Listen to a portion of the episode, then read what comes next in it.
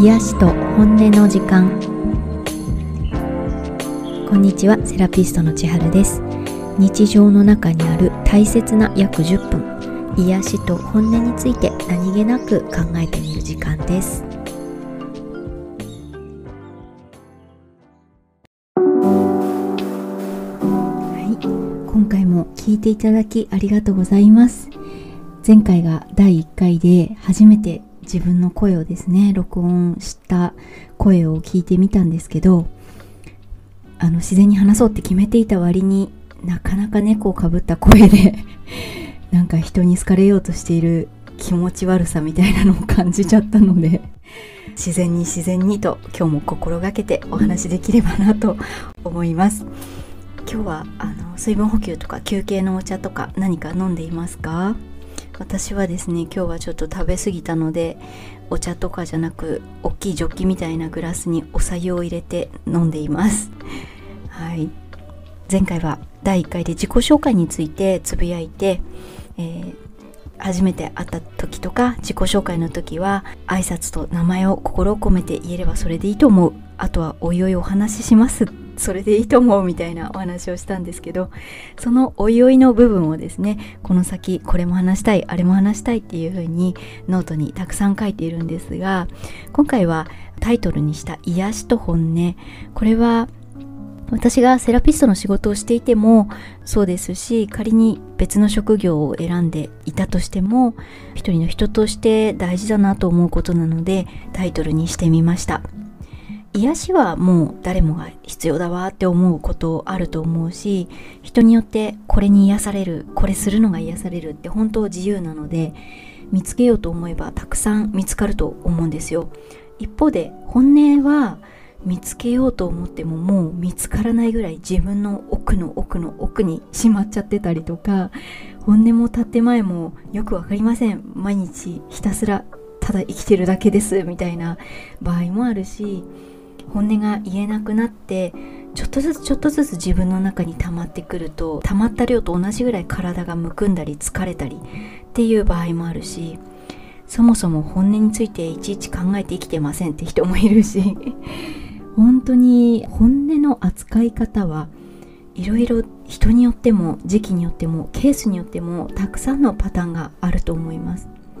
で、まあ、あの心理学者でも精神科医でもない私が本音ってこういうものですみたいに確実なことは言えないんですけどそれでも個人的にここはすごくいつも感じてることがたくさんある部分なんです。本音って本当の音って書くんですよね。私もそうだしみんなそうだと思うけど人の音声って体とか心と連動しますよね。あのさっきちょっと冒頭でお伝えしたようにちょっと人に好かれてみたいみたいなちょっと気持ち悪い根性がある時は あの声がちょっと猫をかぶってしまうし あと緊張すると声が震えるとか緊張すると声が高くなるとか疲れると低い声しか出なくなってああ疲れたみたいな感じに声が出なくなって低くなったりとかあと声を出すお仕事の方は仕事モードの声っていうのがあったりとか人間って本当無意識でもいろいろな種類の声を使い分けてるんですよね。でもその声の音って別に音のボタンがあって勝手に出てるとかじゃなくってご存知の通り声帯っていう声を出す筋肉とか他の筋肉とかが働かないと出ないしそこに音を震わせる空気がないとつまり呼吸をしていないと出ないんですよね。だから声の音って筋肉と呼吸っていう楽器が奏でている音なんだよなって普段すごく感じるんです。音を出すための筋肉と呼吸がいい感じにこう癒されていないと楽器がいい状態にならずに音がこもるとかあと本当の音が出ないつまり本音が出ない。そしてその結果体も心もさらに内側に溜め込む癖ができていくみたいな状態ってあるんじゃないかなって普段から感じることが多いです。あの疲れてきたお客様がすごく声が細くしか出ないけど帰りにすごい声のトーンが変わっていたりとか、まあ、自分もそうですし声って本当に本音を表してる部分ってすごく大きいんじゃないかなと思います。一方であの声が出るのは当たり前だとは思っていなくて例えばご病気で声が出なくなってしまった方とかもともと声を出すことができない方もそういう方に関しても呼吸をしているということに関しては同じだしその呼吸の状態がすごく大事っていう部分も同じなんじゃないかなと思います。あとはたまにストレスで一時的に声がかすれたり出なくなる方っていうのもいらっしゃいますよね。そういう方ももちろんあの声の出なくなった経緯っていうのは症状とか重症度っていうのはそれぞれですけどそれでもやっぱり体の筋肉と呼吸が声を出す楽器として働きたくないよ。もう本当の音本音が言えないぐらいきついよっていう何らかのサインなんじゃないかなって勝手に想像しています。だから自分に癒しを与えて体とか呼吸を癒してあげないと本音が出なくなって内側に内側に埋もれてでストレスの根っこが深くなっちゃうし逆に本音が埋もれて埋もれて出なくなっていると体も呼吸もですね緊張してしまって奥で固まって凝り固まっている本音が出てこない限り癒されたいって自分でいろんなリラックスをしようとしても芯に凝り固まっている本音があるとなかなか表面しか癒されなくなるような気がするんですね。なので癒しと本音っていうのはほんと切っても切れない深いつながりがあると思います。という話をちょっとバーっとしちゃったんですけどどうですか？あの癒しと本音について何か思うことってありますか？本音は最近出せていますか？ただあのいくら本音が大事大事って言ってきたんですけどあのこの意味って別に頭とか心に浮かんでることを持ってるものをそのまま口に出しましょうっていうんじゃなくてでそれそのまま口に出したらちょっと場合によってはあのちょっと警察に捕まっちゃったりとか ちょっとあの友達が気づいたら一人もいなくなったりとか っていう可能性もなきにしもあらずなので まあそうなっちゃったらちょっと抱えてたものの闇がちょっとどれだけ深いんだって話なんですけどまあその闇も悪くはないので闇についてはまた別の回でお話しするとして本音をどんどん言いましょうっていう意味で本音が大事っていうのではなくてもちろんそれも一つなんですけどさっきから言っている本音って本当の音イコール筋肉と呼吸が楽器になって出してる音だよっていう部分がすごく大事だなってお伝えしてみたいなと思ったんですね。だから究極本音っていうその言葉の意味って思ってることを口から言葉で出すっていう意味だけじゃなくて筋肉が緩んで呼吸も深くなった時に口から出てくる言葉じゃなくて空気吐く息も本音の一つなんじゃないかなって思います。たまにあのマッサージを受けたお客様が終わってからああなんか体のつきものが取れたとかなんか体につきまとっていたものが取れたように楽になりましたみたいなありがたいお言葉いただくことがあるんですが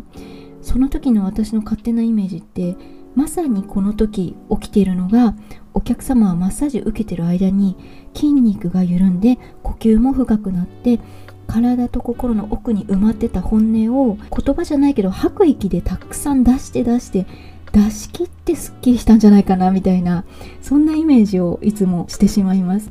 なので言葉じゃないけど吐く息で埋まってた本音をどっと出してああすっきりみたいなことってもしかしたらそれが叶ったらいいなってうん、勝手なイメージですけどでも本音を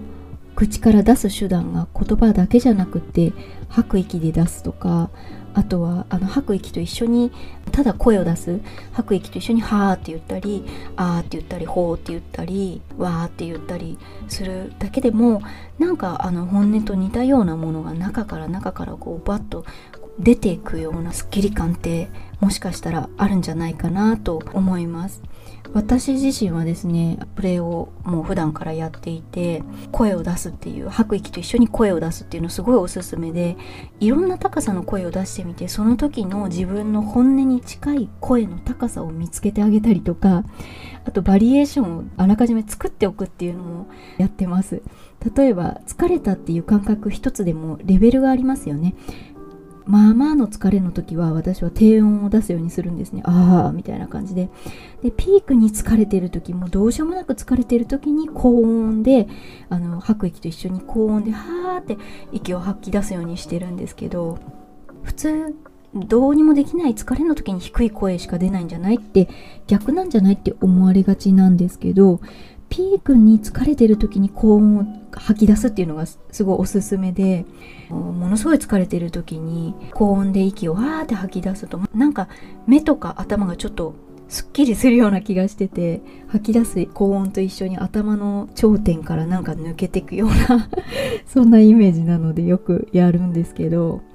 あとはピークに疲れてる時ほどなんか明日の準備があったりとかちょっと片付けがあったり寝る準備をするのさえしんどいみたいになっちゃってる時もあるのでそのあともう少しっていう力を絞り出す時に疲れてる時に高音を出すとちょっとその力が出るような気がするんですね。あのちょっと根拠に欠けたおすすめだったんですけど息を吐き出すとともに声も吐き出すっていうのも一つ本音を吐き出すあの手段としてちょっと試してみてはいかがでしょうかっていう おすすめでした。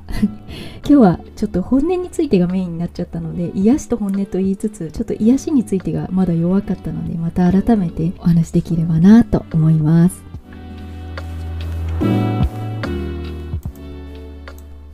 はい今日のまとめです。すみません。今日はちょっと暑くなり時間をオーバーしてしまいましたが今日は癒しと本音について、えー、お話ししてみました。えー、体が癒されないと本音が出ずにストレスが溜まってしまうかもっていう話とか声っていうのは筋肉と呼吸で口から出す音っていうのでそれで本音なので本音を出したい時は言葉で出すっていう以外でも吐く息で出したり吐く息とともに「はー」とか「ふー」とか「わ」とか何でもいいので声を出すことだけでもちょっとすっきりできると思うのでおすすめですっていうことをつぶやいてみました。今はもう本当こういう状況なので人と話す機会自体も減ってる方も多いと思うので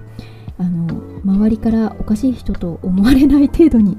あちょっと怪しいかもみたいに思われない程度にどんどん本音をつぶやいたり言葉でも吐く息でも声でも出してリフレッシュして過ごせたらいいなと思います。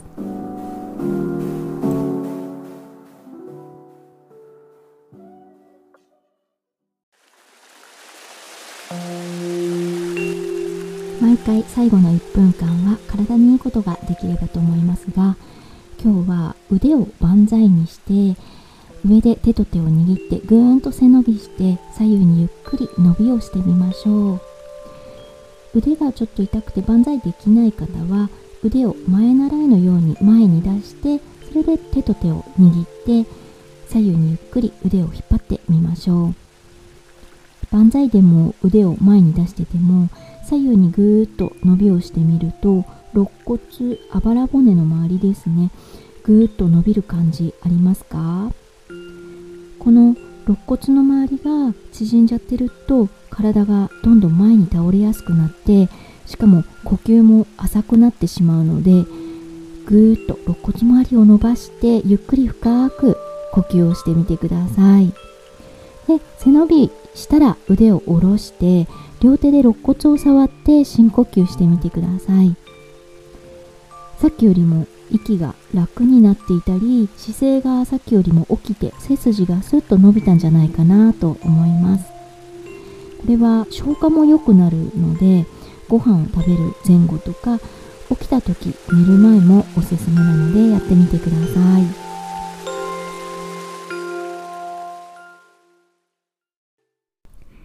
癒しと本音の時間。